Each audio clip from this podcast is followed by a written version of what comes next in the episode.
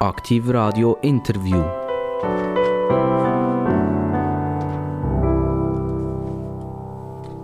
Und immer, wenn es Bing macht, dann wissen Sie, die wichtigsten und besten Leute der Schweiz sind bei uns im Interview. Und heute begrüße ich ganz, ganz herzlich begrüßen den Herr Professor Dr. Christoph Frei, Professor für Politikwissenschaft von der HSG. HSG kennen alle, das ist die Universität in St. Gallen. Und ich nehme an, Christoph Frei, Sie sind direkt von St. Gallen heute hergekommen. Absolut richtig. Zug? Zug. Wie war es angenehm? Sehr. Ich habe korrigiert, ich habe Prüfungen korrigiert. Und es äh, gibt wenig äh, Orte, wo so ruhig und so gleichmäßig ruhig bleiben wie so ein äh, 9 Zug äh, von St. Gallen westwärts. Also Sie sind eigentlich froh, dass Sie heute eingeladen worden sind, hierher, damit Sie endlich wieder mal Ruhe hatten? Absolut, genau so.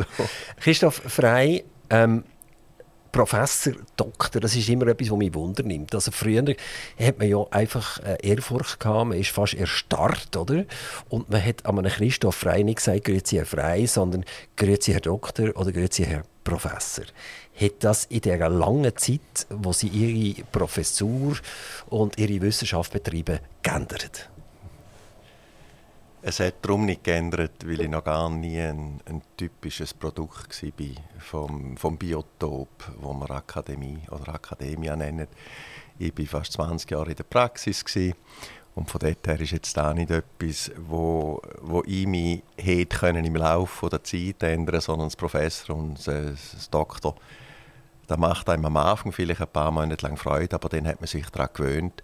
Und von der ganzen Sozialisierung und beruflichen Erfahrung und Hintergrund her, würde ich jetzt einmal sagen, gehöre ich doch eher zu denen, die nie so viel Wert darauf gelegt haben, auf die verschiedenen Titel. Aber spricht Sie jemand heute noch als Herr Professor an oder primär als Herr Frei?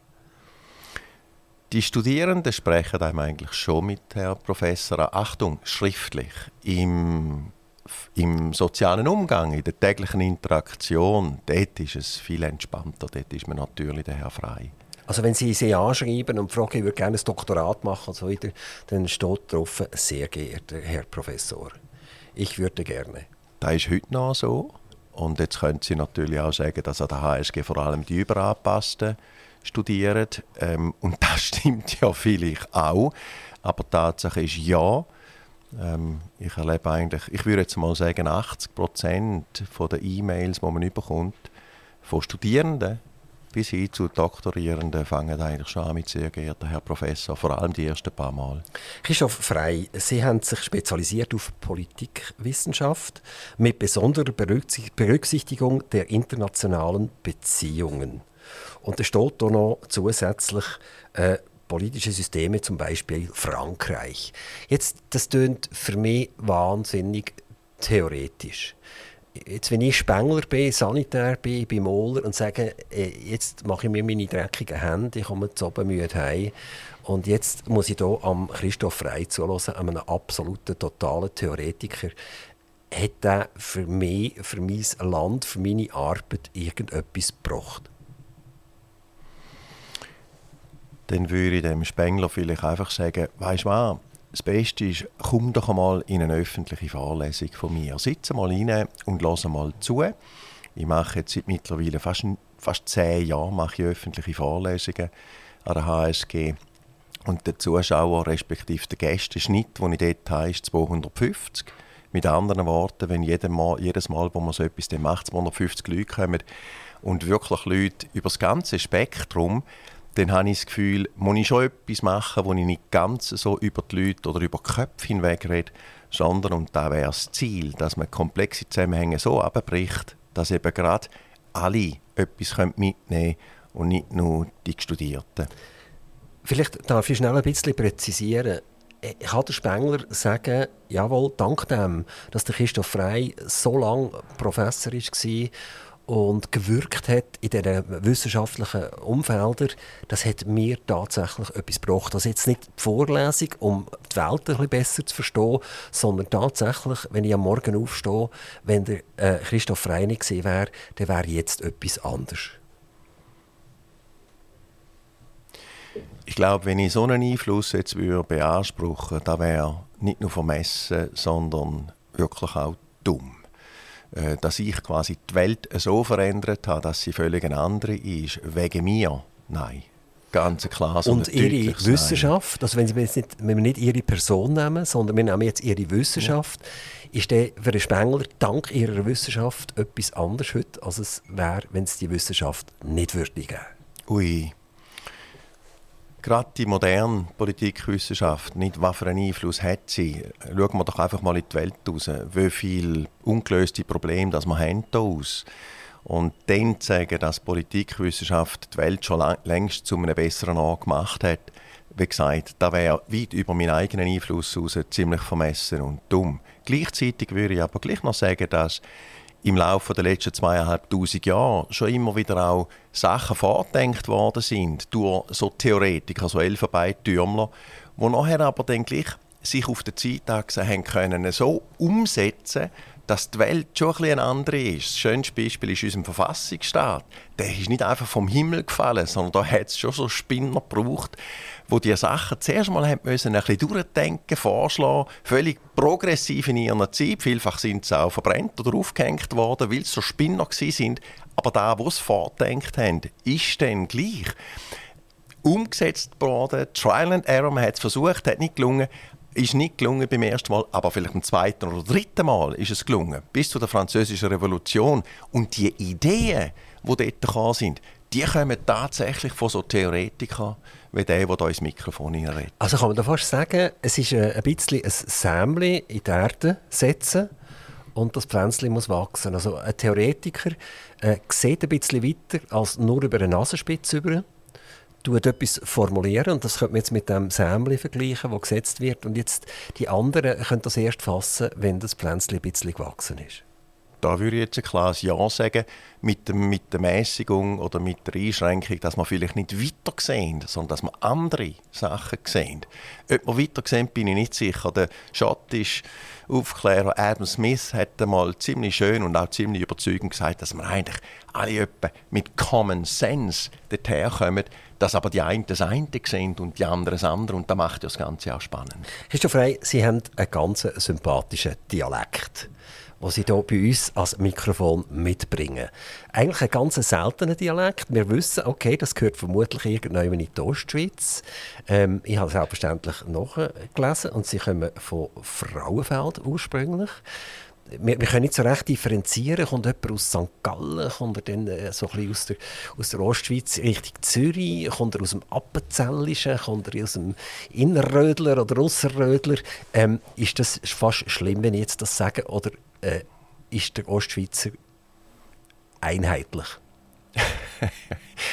Äh, es gibt sicher verschiedene Dialekte in der Ostschweiz, wo die, die daraus kommen, können zuweisen Bei mir ist es etwas völlig anderes, weil ich wirklich ein, Abs äh, nicht ein, Abs ein Hybrid bin. Ich bin zwar im Thurgau aufgewachsen, aber dann in die Klosterschule kam, in Appenzell bei den Kapuziner, denen ich so viel verdanke. Später dann St. Gallen HSG und dann äh, viele, viele Jahre im Ausland.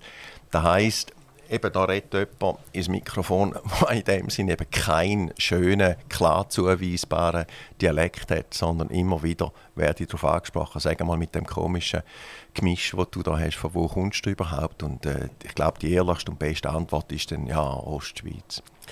Sie sind mit fünf Kindern aufgewachsen, also insgesamt sind Sie fünf gewesen. Sie haben also vier Geschwister gehabt und äh, beschreiben im Internet habe ich das dürfen nachlesen, äh, dass das Umfeld immer noch ganz toll ist untereinander. Das ist ja nicht selbstverständlich. Es gibt ja sehr viele Familien, die auseinanderbrechen, die Meinungen völlig voneinander gehen. Und äh, ist die, wenn wir sagen, die Familie zusammengewachsen, auch durch gewisse Problematiken, die in ihrer Jugend mal passiert sind? Ja, auf jeden Fall. In meinem Fall ist der Vater von diesen fünf Kindern von uns fünf, der ist mit 37 an einem Herzschlag gestorben. Ich bin noch nicht mal zwei gewesen. ich bin gutjährig, ich habe meinen Vater in dem Sinn gar nicht kennt. Und die Familie hätte ja auch können explodieren und auseinanderfallen mit so etwas. Aber und da ist dann eben auch ein, ein Glücksfall. Bei uns ist die Mutter mit diesen fünf Kindern zurückgeblieben und die Mutter hat es tatsächlich geschafft, die Familie zusammenzuheben Und jetzt wird es fast kitschig. Wir gehen auch heute noch im Jahr 2023 und 2024 gehen wir noch miteinander in die Sommerferien. Das heisst, ich höre dann auch etwa, ja, da kann etwas nicht stimmen. Ja, also wenn, äh, wenn Geschwister die auch, wenn der Jüngste über 60 ist und die gehen noch miteinander in die Ferien, was ist denn da äh, falsch bei euch? Was ist da falsch gelaufen? Und äh, da würde ich sagen, nein, ich empfinde es, oder wir empfinden es eigentlich nicht so. Wir sind auch immer noch sehr, sehr gerne zusammen. Wir haben auch noch gemeinsame Projekte, die wir miteinander umsetzen. Und äh, ich empfinde es als, als äh, äh, ein Netzwerk oder eine Struktur, die mich ein Leben lang auch getragen hat. Wo, wo Ihr Vater gestorben sind, habe ich nachlesen, sind Sie fünf Jahre außer Haus gesehen. Also sind Sie irgendwie, wie, wie muss ich das verstehen, also ein Verdingbub irgendjemand hergegeben worden, oder wie ist das gegangen? Ja, Verdingkind wäre jetzt wirklich ein bisschen übertrieben. Tatsache ist, dass ich zu einer Tante kam und zu einem Onkel wo mich dann einfach nach dem Tod vom Pappen bei sich hatten. Warum ist das passiert? Hat die Mutter Kraft nicht gehabt oder was ist los gewesen? Oh, das ist eine lange Geschichte. Die Mutter hat kurz nach meiner Geburt schon einen Herzinfarkt und eine Lungenembolie gemacht. Das heißt, ich bin schon kurz nach der Geburt äh, zuerst bei einer Pflegemutter gewesen, sechs Monate später dann eben bei meiner Tante und beim Onkel. Ich glaube, um diese Geschichte ein bisschen oben abzubrechen, was vor allem hinterlassen hat, ist eine tiefe Verlustangst. Ich bin ein Mensch, der enorm lang durch die Welt gegangen ist, mit Angst, da, was mir teuer und lieb ist, zu verlieren. Und äh, es ist von dort her sicher auch kein Zufall, dass ich immer wieder Probleme hatte, um mich zu binden. Und ich habe heute überhaupt keine Mühe, um so etwas auch offen anzusprechen, weil man wächst. Man wächst auch manchmal nicht, ja, es braucht manchmal ein bisschen viel. Aber in meinem Fall äh, bin ich dankbar, dass es am Schluss hoffentlich noch, noch einigermaßen richtig rausgekommen ist. Aber eben, Sie haben es vorher gesagt, äh, zu einer Biografie gehören immer auch Sachen, die nicht so lustig sind. Und das gilt in meinem Fall ganz sicher auch. Wie, wie ist denn die äh, Situation von der Familie, wo der Vater gestorben ist, ist der, der Ernährer damals ist weggebrochen. Ja. Ist denn das auch finanziell eine Katastrophe gewesen, oder sind Sie finanziell normal durchgekommen? Nein, überhaupt nicht. Ursp also finanziell ist es überhaupt keine Katastrophe gewesen. Und zwar warum? Umstände. Der Vater, das ist, wir sind sogenannte Stadtrandbauern gewesen. Und wo der Vater gestorben ist, hat die Mutter das Land zum Glück nicht gerade ich sage jetzt einmal, am erstbesten verkauft für damals viel Geld, sondern hat das Geld behalten. Und dann ist das passiert, was passiert. Das Land ist eingezont worden und mit der mit dem schrittweisen Verkauf von Land hat unsere Mutter uns nicht nur eine Ausbildung äh, finanzieren, sondern wir sind sehr schnell auch man darf sagen, wohlhabend gewesen auf der finanziellen Seite. Wir haben finanziell, materiell nie, nie, nie ein Problem gehabt. Und ich selber bin dann später immer wieder darauf angesprochen worden, gell, du bist ein Bauernbub. Äh, das ist schwierig mit einem Bauernbub, wenn du mit nicht einmal zweijährig aus dem Haushalt wegkommst, bei Tanten und Onkel aufwachst und als ich zurückgekommen bin, mit sechs dann zurück auf Frauenfeld gekommen bin, ist das, sind da bereits völlig andere äh, sozioökonomisch, ja, wenn wir mit dem Jargon sagen, sind es völlig andere Verhältnisse gewesen. Und ich bin von dort her so ein privilegierter Mensch, der ein Leben lang nie finanziell Probleme hat. Sie sind ans Gymnasium gegangen, Sie sind an ein Kollegium gegangen. Das ist ein katholisches Institut gewesen. Und wenn wir jetzt schnell in die heutige Zeit überblenden und die ganzen Fragen von Sexual Harassment, Problematik und äh, der Bischof sich bei uns am Mikrofon auch über das hat müssen auslassen und verteidigen, äh, dann wird Killen auf etwas reduziert, wo wahrscheinlich nicht ganz richtig ist. Oder? Und ich durfte nachlesen, was sie im Prinzip heute noch ein grosses Lob über die Schule äh, ausgeben dass sie sagen, jawohl, ich habe von diesen, von diesen Priestern wahnsinnig viel gelernt. Auch meine Geschwister, die sind alle durch das Gymnasium durch, haben das auch alles erlebt. Also man kann sagen, äh, fünf, das ist ja schon fast statistisch relevant. Und äh, alle haben nur die allerbesten Erfahrungen gemacht. Ähm, wenn Sie das jetzt hören, was aktuell abläuft mit der katholischen Kirche und Ihre eigenen Erfahrungen, dann glauben Sie an totale Übertreibungen oder ist in der Kirche etwas passiert, seit Sie damals in einem Gymnasium sind und der heutigen Zeit? glaube, es sind zwei Sachen. Das eine ist die biografische, persönliche Ebene.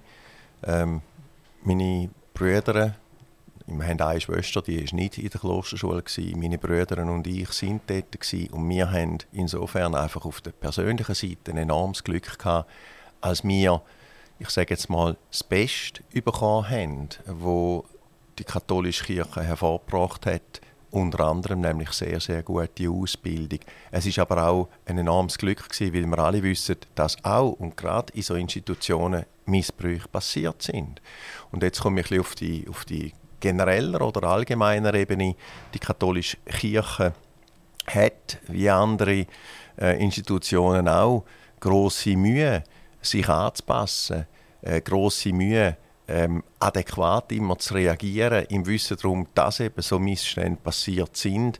Und da nicht nur in den letzten zwei, drei Jahren, sondern das ist in dem Sinn über Jahrzehnte hinweg hat man sich schwer tun und hat man zu langsam auch reagiert auf das, wo nach und nach so ein bisschen raus und führen ist. Und da muss sich auch die katholische Kirche natürlich ganz, ganz große Vorhaltungen gefallen lassen, weil viel zu lang, viel zu viel verdeckt worden ist. Wenn ich vielleicht als Klosterschüler äh, und heute als Staatswissenschaftler noch etwas, darf, etwas darf sagen äh, wir verdanken der katholischen Kirche gleichzeitig sehr, sehr viel, jetzt aber auf der langen Zeitachse. Unser Staats- und Verwaltungsrecht, unser Verfassungsstaat, ähm, das sind Sachen, die nicht zuletzt eben auch durch Beiträge von dieser Institution, der katholischen Kirche, haben können wachsen Und ich hoffe, es tönt nicht zu billig, wenn ich heute sage, dass die katholische Kirche ganz schlimme Sachen hervorgebracht hat, zulassen hat, äh, dass aber die katholische Kirche auch wie viele andere Institutionen auch nicht nur schlechte Arbeit, sondern auch viel, viel gute Arbeit gemacht hat. Nach dem Gymnasium haben Sie sich entschieden, auch an die HSG zu gehen. Also dort sind Sie gelandet, wo Sie nachher weggeflogen sind und wieder zurückgelandet sind, letztendlich bis und mit zur Pensionierung, die jetzt dann irgendwann ansteht. Ist man als Professor so ein bisschen vor der Pensionierung ein lame duck? Nein, da würde ich jetzt ziemlich klar und deutlich sagen, nein, zum Glück überhaupt nicht. Weil, weil äh, mit lame duck ähm, assoziiere ich, oder da ich etwas, verbinde ich etwas, wo so ein bisschen, da will man vielleicht noch, aber man kann nicht mehr, man hat keine Glaubwürdigkeit, man hat kein Durchsetzungsvermögen mehr und vor allem, äh, eben, es folgt eigentlich auch niemand mehr, weil man eben, eben eine lahme Ente ist. Und bei uns ist das eigentlich, äh, ich erlebe es völlig anders. Ähm, das Alter ist in dem Sinn nicht etwas, was im Hörsaal äh, eine Rolle spielt und wo eine Rolle spielt in dem, was ich schreibe oder was ich auch mal publiziere, sondern es ist eigentlich der Inhalt. Und da muss ich jetzt sagen, und jetzt kommen wir wieder zum Privileg, ist für ein unfassbares Privileg, einen Job dürfen zu machen, wo man sein, sein Interessen und sein Hobby wirklich zum Beruf machen kann. In meinem Fall ist da internationale Politik, ist da Ideengeschichte. Und diese Sachen dürfen so um, auszuleben, dass man eben auch den jungen Leuten etwas weitergeben kann, dass man fast täglich diese Sachen kann diskutieren kann. Das ist äh, sehr, sehr schön. Und wie gesagt, das Alter kommt da eigentlich ganz, oder kommt eigentlich überhaupt nicht ins Spiel. Kann man fast sagen, bei einem Politiker gilt das. Also sagt man ja zum Beispiel ein amerikanischer Präsident, wenn er im achten Amtsjahr ist, dass man niemand mehr zulässt. Alle schauen schon, wie geht es weiter äh, nach den nächsten Wahlen. Bei einem Professor ist das vielleicht fast umgekehrt, dass er ein bisschen ungeschminkt kann auftreten und Argumente vielleicht den Studenten übergeben, wo er vorher ein bisschen aufpassen musste die Freiheit, die die Nähe zu der Pensionierung gibt, das ist etwas am Schönsten. Und in meinem Fall äh, geniesse ich sie eigentlich schon länger und auch schon länger bewusst. Äh, mit anderen Worten, gerade in den Vorlesungen äh, sage ich ziemlich ungeschminkt die Sachen so, wie ich es sehe. Äh, der Morgenthau, Hans Morgenthau, ein Realist, hat einmal gesagt, «Je constate ce que je vois». Er war dann in Paris. Ich sage, was ist. Und äh, wie gesagt, aus der Tatsache heraus, dass man nicht mehr zu fest muss aufpassen auf den eigenen Karriereweg, gibt es unter anderem eben auch, resultiert auch eine Freiheit, die etwas Wunderbares ist. Sie, Sie haben Hans Morgenthau jetzt äh, erwähnt. Sie haben doktoriert über ihn und das ist ein ganz grosser Durchsetzer von ihrer Person. Die Doktorarbeit ist weltweit beachtet worden und äh, hat ihnen ein Renommee und einen Namen gegeben. Also es ist fast wie ein Skifahrer, der irgendwann einmal an ein Rennen geht und dann gewinnt er. Und nachher wird es schwierig, dass er die nächsten Rennen auch wieder gewinnt. Ist das für Sie das letzte, wahrscheinlich haben Sie sehr Freude gehabt, wo, wo die Doktorarbeit dermaßen äh, äh, rezensiert ist worden weltweit. Und trotzdem hat es dazu geführt, vermutlich, dass sie nachher eigentlich äh, Barrieren relativ hoch gelegt haben und Nachfolgeprodukte wieder dem hätten müssen entsprechen. Das ist absolut richtig. Ähm, jetzt habe ich endlich mal Gelegenheit, am Radio etwas zu sagen, was ich schon immer mal gerne gesagt habe. Nein, Spaß auf Seite. Der Henry Kissinger ist vor wenigen Wochen gestorben und der Henry Kissinger hat meine Dies besprochen. Der Henry Kissinger hat ist auf meine Dies aufmerksam geworden und der Hans Morgenthau ist unter anderem eben ein Lehrer vom Kissinger und wenn natürlich so etwas passiert in einer äh, wissenschaftlichen Laufbahn, wo man dann noch gar nicht gewusst hat, ob es eine wird, aber da ist natürlich ein, ein, Booster, ja, also da ist äh, der beste Katalysator, wo man sich überhaupt kann vorstellen kann. Aber ja, und sie haben es völlig, völlig korrekt auf den Punkt gebracht. Das ist nachher auch eine Messlatte, wo man selber verinnerlichen Und ich habe ähm, äh, Surprise, Surprise, später dann auch den Preis zahlt von dem, von dem grossen Erfolg, wo die dies war.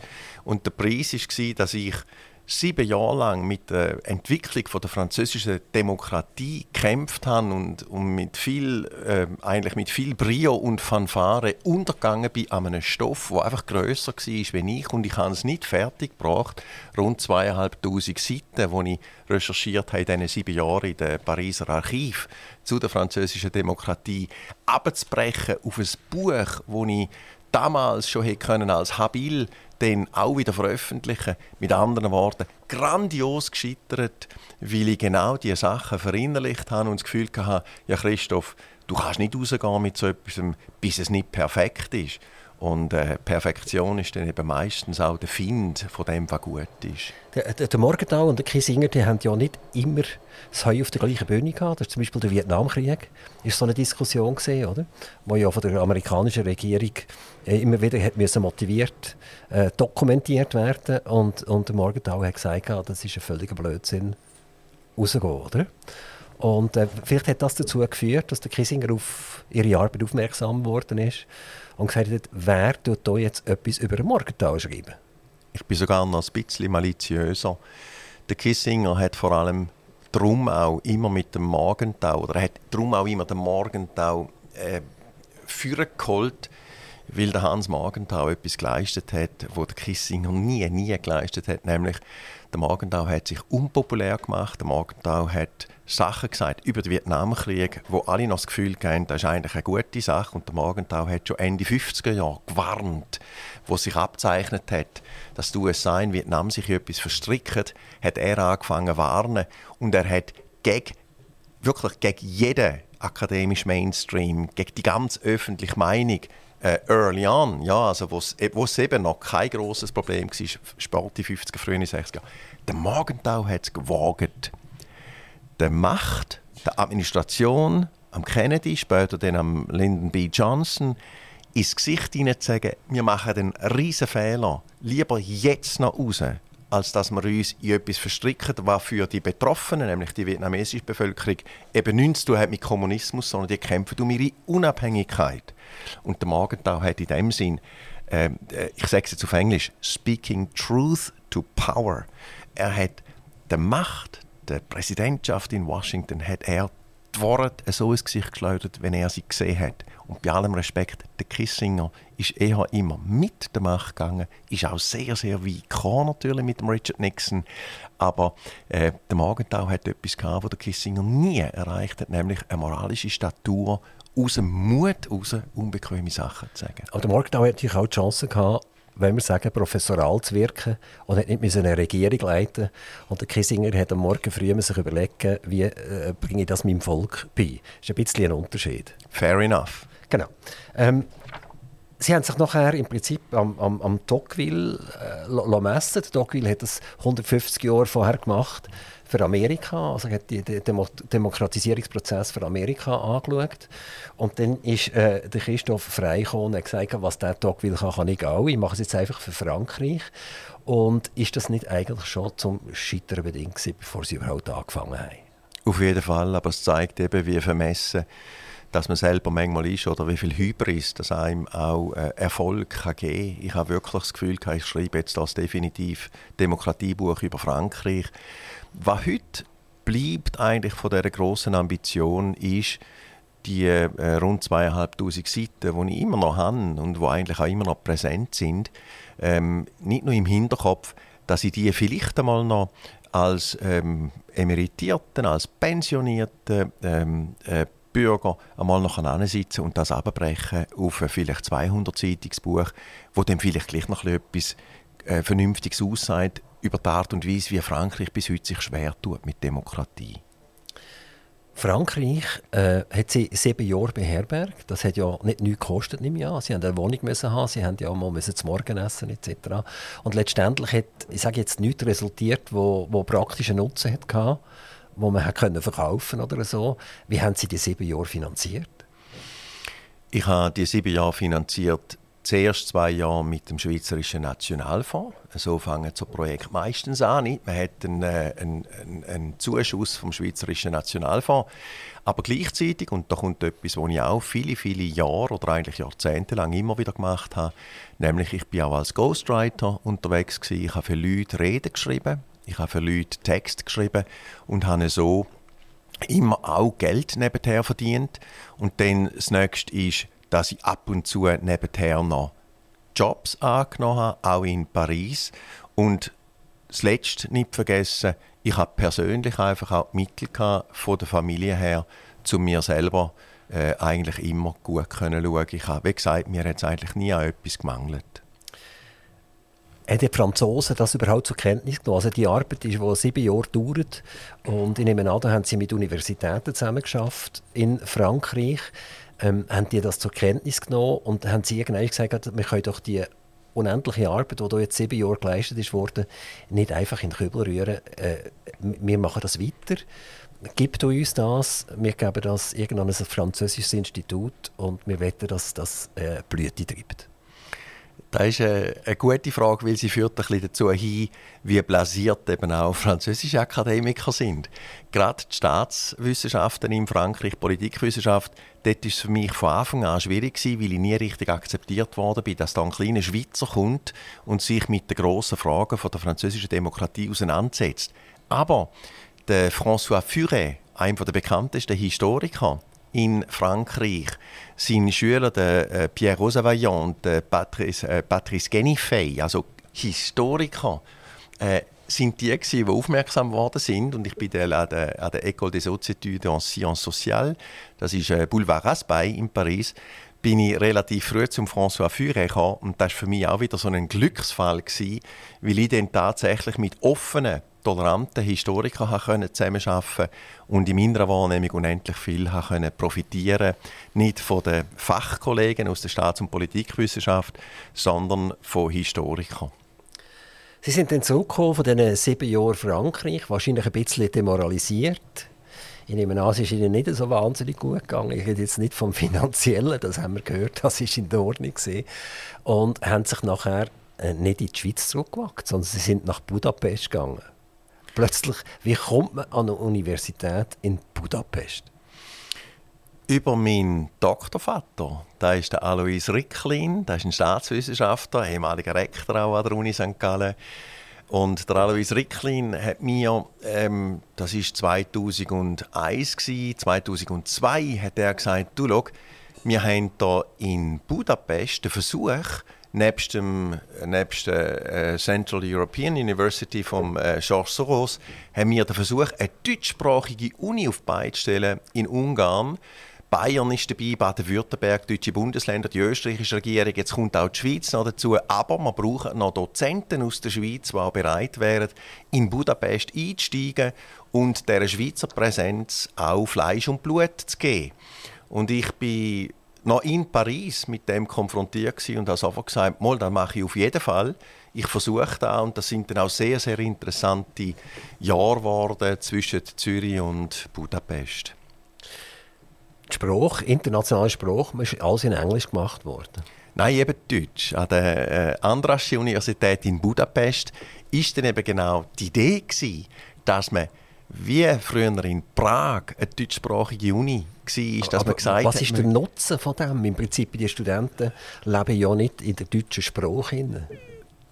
Durch die ursprüngliche Idee, Bayern, Baden-Württemberg, Österreich und dann auch der Schweizer Bund, der Bund, dort die Eidgenossenschaft, die Idee war, dass man in Ungarn für Diplomatie ein äh, Jahrgang um Jahrgang dort ausbilden, wo eben Deutsch können und man hat sich erhofft, und das ist in dem Sinn durchaus auch ein realpolitischer Hintergrund, dass wenn wir Ungarinnen und Ungarn haben in der ungarischen Außenpolitik, Diplomatie, höhere Verwaltung, wo deutschsprachig studiert haben, internationale Beziehungen studiert haben, Politik studiert haben, sich vorbereitet haben, dass da letztlich den deutschsprachigen Ländern in Kontinentaleuropa tatsächlich zugutekommt. Und das war die Idee von dieser deutschsprachigen Also eigentlich eine Infiltration in Ungarn?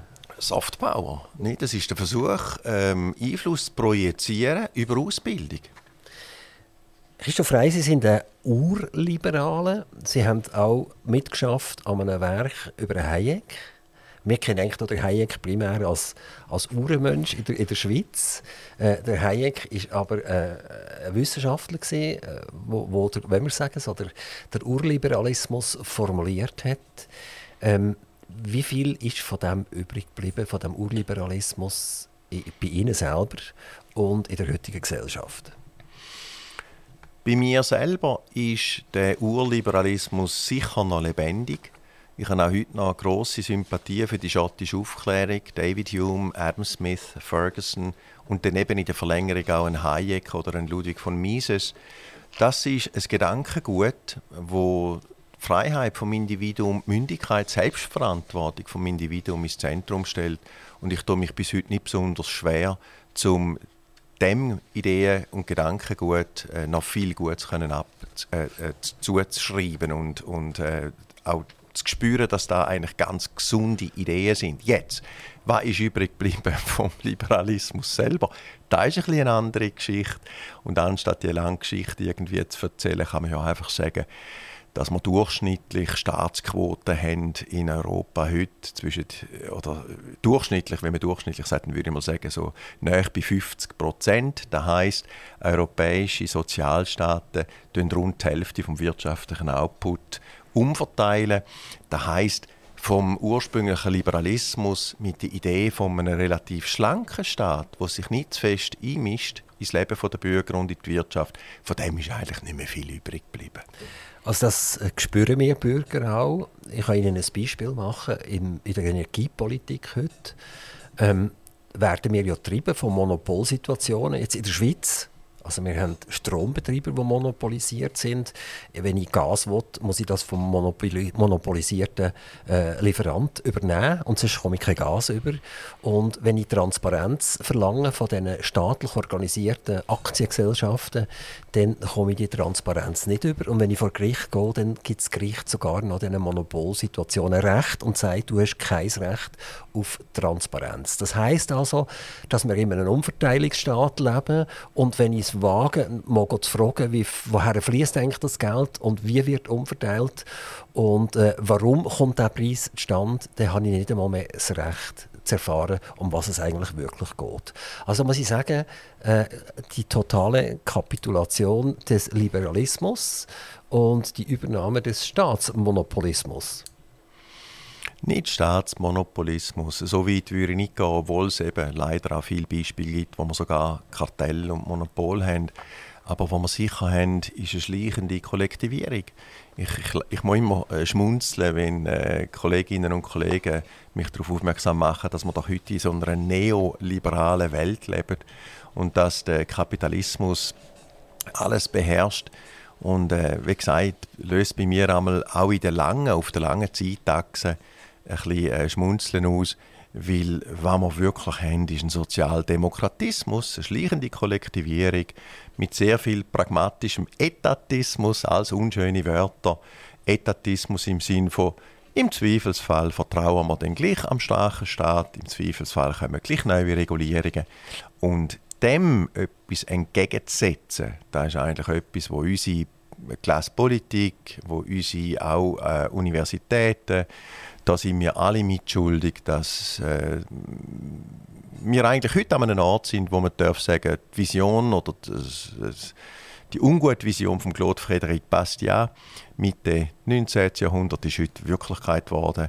Der Staat wird mehr und mehr zu einer Fiktion, in der alle Leute auf Kosten von allen Leuten leben. Sie haben vorhin von einer Staatsquote geredet von, von ca. 50 Prozent. Und das ist ja auch belegbar. Also der Staat in der Schweiz, wenn wir jetzt von der Schweiz aus schauen, hat irgendwie 1995 etwa 130 Milliarden ausgegeben. Das ist der Bund, Gemeinden und Kantone und gibt heute etwa 280 äh, Milliarden aus. Oder? Das heißt, wir haben es schlichtweg mit einer Verdopplung zu tun in etwa 25 Jahren. Und das Wachstum geht weiter. Wir haben ein Durchschnittswachstum von 2,8 Prozent von der, von der Staatsausgaben. Äh, die Wirtschaft hält nicht mit. Und bei, den, bei der Wirtschaftsleistung sind sogar noch die staatlichen Leistungen zum Teil inbegriffen. Also es ist ja noch schwierig, zum Beispiel eine Krankenkasse, wie man die taxieren, ganz genau. Ist es ein Spital, ist das eine Wirtschaftsleistung oder ist das eine staatliche Leistung? Das ist ganz, ganz schwierig zu taxieren. Also wir fahren jetzt eigentlich, und da sind wir vielleicht gleicher Meinung, mit, mit äh, bildlich gesehen 200 Stundenkilometer gegen eine Betonwand und äh, haben eigentlich keine Freude für die Leute, die wirklich wollen, schaffen und wirklich etwas zugunsten vom Staat erbringen. Ja, da wäre ich eigentlich ganz bei Ihnen. Äh, ob es 200 Stundenkilometer sind. Ich sind es ja nur 180, oder? Es ist, jedenfalls ist es eine Entwicklung, die sich einfach nicht mehr wegdiskutieren lässt. Wir sind alle angefixt vom Sozialstaat. Der Anthony Dejazet ein großartiger ungarisch-britischer Philosoph, der lange am Schluss in, in äh, Frankreich noch gelebt hat und Anthony de Jazet hat äh, wunderschön auf den Punkt gebracht, was eigentlich das Kerngeschäft geworden ist von der Sozialdemokratie, von der Mainstream äh, in Europa. Take it from Peter, give it to John. Wir nehmen es von der einen und geben es der anderen unter einem weiten Dach von der sozialen Gerechtigkeit und nicht etwa jetzt, um da zu sagen, das ist alles Gugus. Nein, der Punkt ist ein anderer. Wenn man den Deckel öffnet und soziale Gerechtigkeit über politische Intervention und Umverteilung will hervorbringen, dann hat man eigentlich ein Projekt, das nie aufhört. In der Mythologie hat man früher gesagt, in der griechischen, das ist eine Büchse der Pandora. Und wenn sie einmal offen ist, die Idee von der sozialen Gerechtigkeit durch Umverteilung, dann findet sie immer eine Gruppe, die mit ganz vielen guten Argumenten darauf hinweist, dass man sie doch eigentlich auch noch unterstützen müsste. Wo, wo sind eigentlich Grenzen zwischen der Politikwissenschaft und der reinen Ökonomie? Ich, ich werde ein Beispiel machen. Wenn, wenn Sie als Politikwissenschaftler von mir gefragt wird, wie stehen wir eigentlich zu China? Dann schauen sie vielleicht Vertragswerke an und dann schauen sie, äh, was sind das für Menschen in China und was sind das für Menschen in der Schweiz und äh, wie, wie kommen die moralisch zusammen, wie funktionieren die, wie sind die Gesetztätigkeiten in diesen verschiedenen Ländern.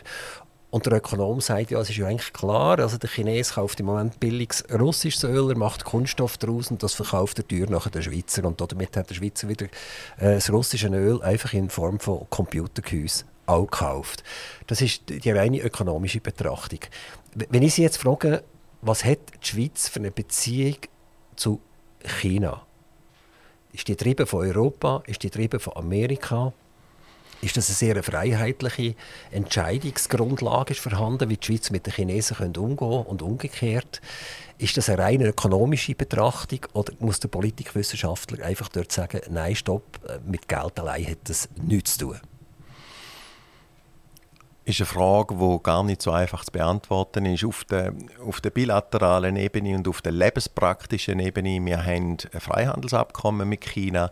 Auf der lebenspraktischen Ebene sind wir sehr, sehr äh, eng auch verflochten mit China. China ist ein wichtiger Partner. Ähm, und da könnte man sagen, ja, aber das entspricht doch eigentlich genau dem liberalen Ansatz. Freihandel nützt beiden Seiten, Arbeitsteilung, Wertschöpfungsketten internationalisieren, gerade auch mit China, weil wir dort ganz günstig können produzieren und so weiter und so fort. Jetzt, äh, was dem, ähm, sage ich mal, lebenspraktisch-ökonomischen Ansatz ein bisschen entgegensteht, mehr und mehr, ist eine Form von, ich sage mal, normativer Betrachtungsweise, wo immer mehr auch Einfluss gewinnt auf die praktische Politik, nämlich die, äh, ich sage mal, schwarz-weiß, Mainstream, äh, verzerrte Wahrnehmung von China als eine grosse, aufstrebende Macht, wo Menschenrechte äh, miss missachtet, wo die Uiguren äh, misshandelt, Tibet, Hongkong. Da kommen dann so schablonenhafte Sachen, wo alle stimmen man könnte jetzt nun wirklich nicht sagen, dass der Xi Jinping ein Wiener Sängerknabe oder ein Regensburger Domspatz ist. Gleichzeitig aber, je mehr wir China aus dieser Schwarz-Weiß-Brille anschauen, desto weniger äh, werden wir China auch gerecht. Äh, weil China ist ein bisschen mehr als die kommunistische Partei und die Lebenswirklichkeit in China in den letzten 40 Jahren ist ein bisschen mehr als ein äh, totalitärer äh, Kommunismus top-down. China ist unendlich vielgestaltig. Ich gehöre zu denen, die seit Jahren sich auch dafür einsetzen, dass man gerade zu China die Augen offen behalten, uns nicht auf Schwarz und Weiß äh, einlassen, sondern äh, auf tiefere oder auf äh, äh, Grau Stufen nicht. Genauso wie wir ja auch bekanntlich in den USA, in Frankreich und auch in Europa, Frankreich ist Europa, aber wir tun uns auch nicht immer so einfach, wenn wir ein bisschen genauer hinschauen mit ganz vielen verschiedenen Bereichen. Sagen jetzt Menschenrecht, äh, gehen wir mal in französische Gefängnis und so weiter und so fort.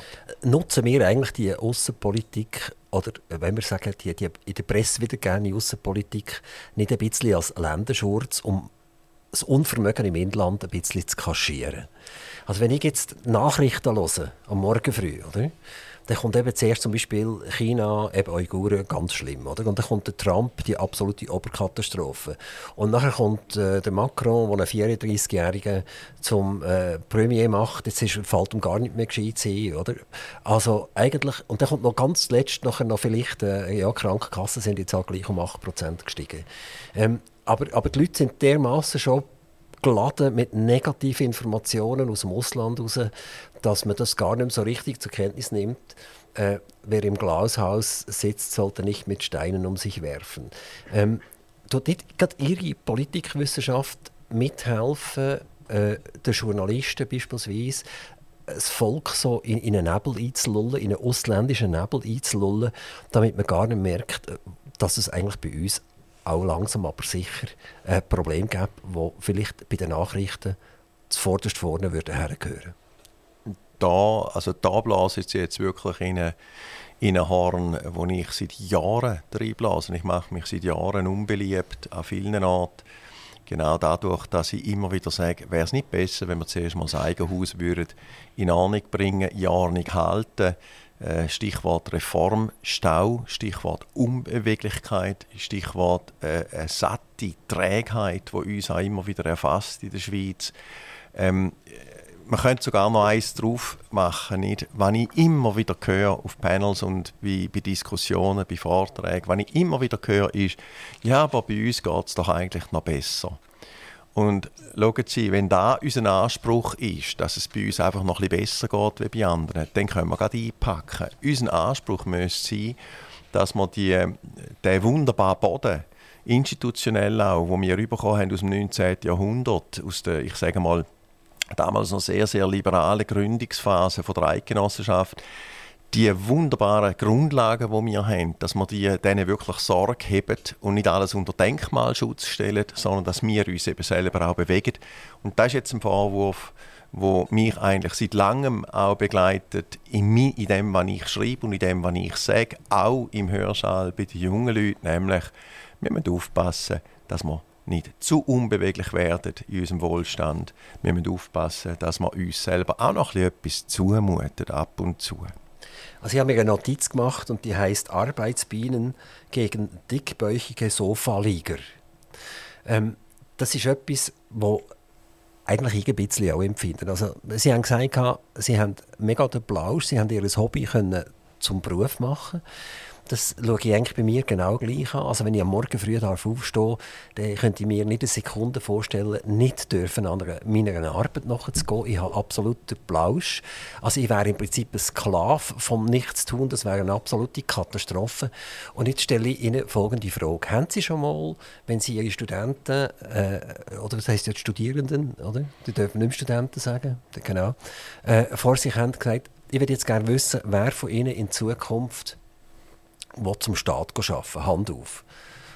Und dann kann ich sagen, ja, die können jetzt im Prinzip alle die Vorlesung verloren. Und nachher äh, ist noch ein Teil noch drin. Und dann fragen sie, und wer äh, will erst um 9 Uhr arbeiten und um 12 Uhr gerne heim und dann äh, mit den Freunden den Nachmittag verbringen. Hand auf. Und dann kommt nochmal die Hälfte in die Hand dann könnt ihr auch gehen. Und dann haben sie noch ganz eine kleine Schar vor sich und mit denen können sie nachher ein kleines Institut gründen. Ist, ist das Bild äh, übertrieben oder sind wir tatsächlich so weit?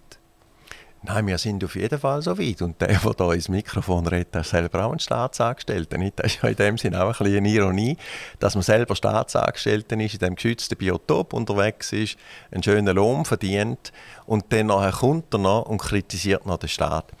Gleichzeitig, und da ist die Freiheit, die akademische Freiheit, und das ist etwas am Schönsten in unserem Gebiet, dass wir eben die Freiheit haben, zu sagen, was wir sehen, zu kritisieren, was wir kritisieren und dann kommt eben auch die Selbstverantwortung in dem Sinne, dass man wirklich Sachen sagt, von denen man auch überzeugt ist und die man auch kann belegen. Jetzt die Studierenden, da haben wir wirklich das ganze Spektrum. Wir haben Studierende, die sehr empfänglich sind für Selbstverantwortung. Ähm, ein bisschen Schwieriger wird es dann, wenn es darum geht, gehe ich jetzt mit einem Stipendium in die USA oder finanziere meinen äh, USA-Aufenthalt gleich selber. Und das bezieht sich auf Aufenthalt und Aus Austausch äh, bzw. Forschung dann in der ganzen Welt. Wenn man dann eben die Honigtöpfe hat und von der Honigtöpfe kann dann kommt so ein, ein Lackmustest wo man dann im Zweifelsfall eher das Stipendium nimmt, das einem zur Verfügung steht, als dass man es selber finanziert. Aber auch da wieder, nicht mit Stein werfen. Ich habe auch immer profitiert äh, als junger Wissenschaftler von so Stipendien, mindestens einmal am Anfang als Anschubfinanzierung. Und von dort her ist eben auch ein bisschen eine, Tatsache, dass dort, wo Honigtöpfe da sind, dort, wo man studieren kann, praktisch zum Nulltarif, nicht unsere, unsere Studiengebühren sind symbolische Studiengebühren, aber dort, wo man, in Frankreich würde man sagen, ein Acquis, ein Rechtsbestand, ein, ein Bestand einmal hat an diesen Güter, an diesen öffentlichen Gütern, dort will man nicht mehr darauf verzichten. Und so sind wir letztlich auch ein bisschen gebaut. Wir passen uns an, an das, was zur Verfügung steht. Wir verinnerlichen das und sagen, das ist soziale Gerechtigkeit. Nicht so muss es sein. Und wer, wer versucht, die Studiengebühren zu erhöhen, ja, da ist dann natürlich, das geht überhaupt nicht, weil wo kommen wir denn da hin? Ich habe mal ein Gefängnis besucht in Russland, wo ein Museum ist heute mittlerweile. Und dort ist vor dem Lenin sind einfach die zaristischen Strukturen, die die anderen eingesperrt haben. Und dann hat es einen Machtwechsel gegeben. Und dann haben diese einfach die zaristischen Strukturen ins gleiche Gefängnis hineingehauen. Ähm, kann man eigentlich sagen, egal ob man in, in, in einer sehr liberalen Welt, äh, kapitalistischen Welt lebt, oder jetzt äh, sagen wir es umgekehrt, in einer völligen Umverteilungswelt, also in einer kommunistischen Welt lebt, es passiert genau das Gleiche. Es ist irgendwann ein Ballungszentrum von der Macht und das Ballungszentrum von der Macht kann gar nicht mit deren umgehen und wird die so lange missbrauchen, bis es tätscht. Da würde ich, nicht da würde ich, da tue ich klar widersprechen. Es macht einen enormen Unterschied, ob ich in einem kapitalistischen System lebe vor allem wenn es wirklich ein Wettbewerbskapitalismus ist und ob ich in einem politischen und sozialen System lebe, wo Macht nicht konzentriert ist, sondern wenigstens so gut es geht, sozialverträglich eingebunden wird. Was heißt das?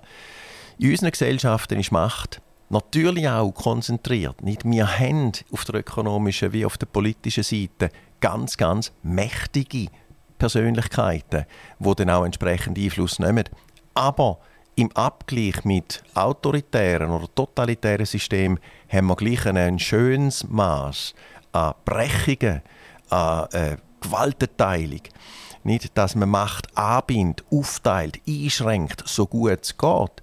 Und letztlich sind unsere politischen und wirtschaftlichen Systeme gleich deutlich machtteiliger als etwa da, wo wir heute, ja, 2024, 2023 in unserer Zeit, wo wir heute haben in China, in Russland, wobei da einen riesigen deutlichen Unterschied machen zwischen dem Xi Jinping und dem Putin. Das sind Welten, aber es sind Machtkonzentrationen und Macht konzentriert ist immer gefährlich für die Menschen. Wie sehen Sie die Trennungen effektiv in diesen Ländern? Bleiben wir jetzt schnell in der Schweiz, oder? Judikative, Exekutive, Legislative. Also wenn jetzt beispielsweise ein Kanton etwas definiert, ich komme eine Rechnung über, über 20'000 Franken, bin ich einverstanden, äh, dann muss ich irgendwie vor Verwaltungsgericht. Man hat manchmal das Gefühl, wenn man vor Verwaltungsgericht geht, dass äh, die fast ein bisschen verlängerten Arm sind worden von der Exekutive. Das heißt eigentlich, die Unabhängigkeit ist nicht ganz da, sondern, sondern der Kanton hat ein bisschen mehr Recht als vermutlich der, der, einspricht. Das ist natürlich schon eine, eine Grundlage von der Demokratie, wo, wo, wo es ein bisschen in Frage stellt, wenn a die Kosten sehr hoch sind, dass ich kann einsprechen überhaupt und b dass meine Chancen dann vielleicht äh, gegen einen Kanton relativ klein sind, auch wenn jetzt der, der einfache Bürger, wenn ich dem würde, die Sachverhalt vorlegen würde, sagen, ja, du hast eigentlich recht. Ja, und es stimmt halt. Der Friedrich Dürrematt hat einmal ganz schön gesagt, in der Schweiz äh, wohnt Gerechtigkeit auf einer Etage, zu der die Justiz schon lange keinen Zugang mehr hat. Und auch gerade in diesem Bereich sind wir in einer Entwicklung inne. Stichwort Verrechtlichung von unseren Lebensverhältnissen, wo wirklich eine ungute Entwicklung ist, weil mehr und mehr die Justiz auch überfordert ist. Nicht nur das Verwaltungsrecht äh, ist in der Pflege, in der Rechtspflege heute kommt ein Anschlag, sondern an vielen anderen Orten auch erleben wir oder sehen wir eine Entwicklung, wo der Zugang zu der Rechtspflege immer schwieriger wird und dass die Schweiz in dem Sinn nicht, nicht oder dass die Justiz in der Schweiz eben auch nicht ganz unabhängig ist, das ist auch so etwas, wo man eben auch mal darf aussprechen. Wir haben ja auch kein Verfassungsgericht in der Schweiz. Nicht? Wir, die uns immer brüsten über das beste politische System der Welt, wir haben gröbere Probleme. Wir haben also gröbere Probleme. In der Grundarchitektur haben wir, sagen wir einmal, Lücken. Ja. Man muss jetzt nicht von gröberen Problemen, aber auch wir sind eben überhaupt nicht äh, perfekt, sondern hätten eigentlich viele Gründe, um an diesen Sachen auch ein bisschen zu arbeiten ja, und da hat es verschiedene Vorstöße gegeben, gibt immer wieder. Aber da sind wir dann wieder bei den Mühlen, die langsam malen und malen. Und wir sind auch beim Phänomen von der strukturellen Macht, wo sehr viele Neuerungen auch tut, verhindern. Europa. Zum Thema ganz kurz. Wir tun uns ja schwer, in die Abkommen hineinzukommen mit äh, Europa. Vermutlich ist äh, Deutschland führend in Europa. Wenn wir uns mit den Deutschen einigen können, dann wären die Fürsprecher. Das funktioniert irgendwie auch nicht. Deutschland selber hat so viel mit sich selber zu tun. Äh, ich sage jetzt nicht, Deutschland ist am Abgrund, oder? aber hat, hat mega grosse Probleme, hat permanent Streiks, äh, was wir ja Gott sei Dank relativ wenig kennen. Ähm, ist eine sehr grosse Unzufriedenheit, eine schwache Regierung. Äh, es ist wirklich wie ein, wie ein Gewackelpudding. Also es ist schwierig, mit denen überhaupt in die Diskussion zu kommen. Wie, wie sehen Sie das Verhältnis von der Schweiz in Europa in fünf Jahren? Ich weiß nicht, hoffentlich hört man den, den tiefen Durchschnaufer äh, im Mikrofon. Zuerst in den letzten fünf oder 15 Jahren nicht Tatsache, dass wir es bis jetzt nicht fertiggebracht haben, unser Verhältnis zu Europa wieder zu klären.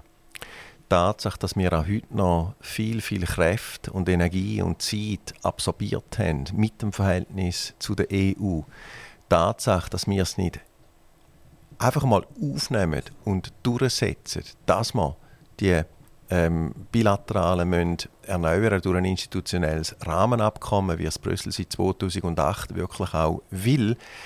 Alle diese Sachen sind für mich ein ganz düsteres Beispiel dafür, wie stark protektionistische, unliberale und vor allem auch ich sage jetzt einfach einmal, partikuläre Interessen bei uns können Prozess verhindern. Ganz konkret, es ist ein Skandal, dass nicht nur Gewerkschaften, sondern auch ein Gewerbe, wo sich immer so liberal äh, anpreisen tut, nicht KMUs auch in der Schweiz, auch Wirtschaft. Wir haben einfach sehr viel Protektionismus und die, das sind letztlich sowohl Gewerkschaften wie auch unliberale Teile der Wirtschaft, wo eine Einigung mit der EU von Anfang an torpediert haben, von Anfang an in den letzten zehn Jahren torpediert haben. So, und jetzt zur Beantwortung noch von der Frage, wo sind wir in fünf Jahren? Ich hoffe, ich hoffe jetzt einfach, dass irgendwo wieder mal ein, ein Pragmatismus, ein lebensnäher Pragmatismus kann durchschlagen kann. Stichwort Jakob Kellenberger, der die Bilaterale damals ausgehandelt hat, wo wir zu einer Einigung kommen, damit wir endlich wieder Probleme lösen können, damit wir endlich wieder klare Verhältnisse haben und nicht das Gefühl haben, wir können à la Donald Trump äh, und sagen, we want a better deal, da ist einfach so etwas von ähm, lebensfern, wie wir uns auch selber zum Teil klein machen und doch dann wieder so stark überschätzen. Nehmen wir zwei Situationen von den Gewerkschaften, was sie, sie gesagt haben. Einerseits, also die sagen zum Beispiel, die Löhne müssen erhalten bleiben. Und äh, dürfte schwierig sein. Und das Zweite nehmen wir zum Beispiel die Kantone, wo, wo die ganze Energiepolitik betreiben und wo, die Firmen gehören, ein Axpo, wo in einem halben Jahr 3 Milliarden EBIT schreibt beispielsweise. Und die Kantone nehmen das natürlich noch so gern, äh, solange die Nationalbank keine Gelder mehr auszahlt. Oder? Also äh, da haben wir eigentlich wirklich die, die Partikularinteressen, und das, das, sind aber, das sind eigentlich weniger das Gewerbe, denkt mir. Da denkt mir eher, es sind, sind die Kantone im Energiebereich, die klemmen, oder? und es sind Gewerkschaften, die, die sinnlose Forderungen stellen äh, äh, an so ein Abkommen, das äh, so etwas verhindert. Also das hat wieder eigentlich mit der ganzen Umverteilungsgeschichte zu tun, oder? Indem der Profit von dieser Umverteilung so hoch ist, dass wenn man mit der EU ein, ein liberalisiertes Rahmenabkommen machen würde, müsste ein grosser Teil von dem fallen. Ja, es sind eben nicht nur zwei oder drei Vetospieler. Und jetzt kommen wir wieder in die politische Kultur von dem Land, sondern Tausende oder Hunderttausende von Vetospielern. Wir haben so viele Vetospieler, die torpedieren. Und äh, wir können weitermachen mit dem Spiel und kommen überhaupt nie hin. Oder wir können anfangen, ähm, oder da wäre dann quasi ein Wunsch von mir auch, dass gerade in diesem Bereich etwas kommt, und Achtung, jetzt kommt ein Wort, das man heute gar nicht mehr laut darf sagen und in der Schweiz sowieso nicht laut darf sagen, nämlich politische Führung. Es wäre gar nicht so schlecht, wenn die Klasspolitik von dem Land und da dazu gehört, oder nicht da dazu, aber auch in den Universitäten, dass wir würden aufhören von der Unabhängigkeit und von der Souveränität und von der Autonomie von der Schweiz reden und äh, ein bisschen mehr würden anfangen, die tatsächlichen Abhängigkeiten, die da sind, von der Schweiz gegen das Ausland, die Wichtigkeit vom Zugang zum Markt, dass man diese Sachen ein bisschen systematischer, ein bisschen offener, auch ein bisschen unbequemer für an die Steuerzahler bringen, damit man im sogenannten Steuervolk schon auch zur Kenntnis nimmt, dass auch die Schweiz in dem Sinn keine Insel mehr ist, wo sich irgendwie abschotten kann, sondern dass wir sehr, sehr äh, auf, auf Grundlagen stehen, die wir nicht selber kontrollieren, sondern Marktzugang, Freihandel, offene Handelsweg bis äh, zur äh, Straße von Malakka nicht. Da haben wir einfach immer das Gefühl, das ist garantiert. Alle diese Sachen sind überhaupt nicht garantiert. Und da ein bisschen mehr Realismus auch in die Diskussion hineinbringen, wäre gar nicht so schlecht. Professor Dr. Christoph Frey, Professor für Politikwissenschaften von der HSG, hier bei Aktivradio. Herzlichen Dank. Mega interessantes Gespräch gewesen. Wir können noch weitermachen. Hoffentlich dürfen wir Sie wieder mal begrüßen. Toi, toi, toi für Ihre Zukunft. Vielen Dank. Aktivradio Interview.